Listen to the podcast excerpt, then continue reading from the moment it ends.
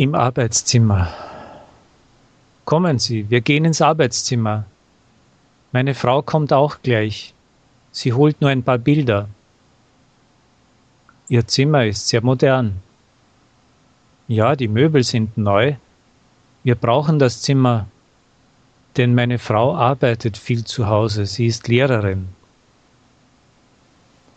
Aber wozu gibt es hier zwei Arbeitstische und zwei Computer? Ich arbeite auch oft hier. Deshalb haben wir zwei Arbeitsplätze in einem Zimmer. Ich verstehe. Ich glaube, Sie sind Ingenieur, nicht wahr? Ja, es ist richtig. Ist Ihr Betrieb groß? Ja, wir sind 20 Ingenieure und etwa 1000 Arbeiter. Wie lange arbeiten Sie täglich? Wir arbeiten von 7 Uhr morgens bis 5 Uhr nachmittags. Und Ihre Frau? Ihre Arbeitszeit ist verschieden. Sie unterrichtet täglich vier Stunden.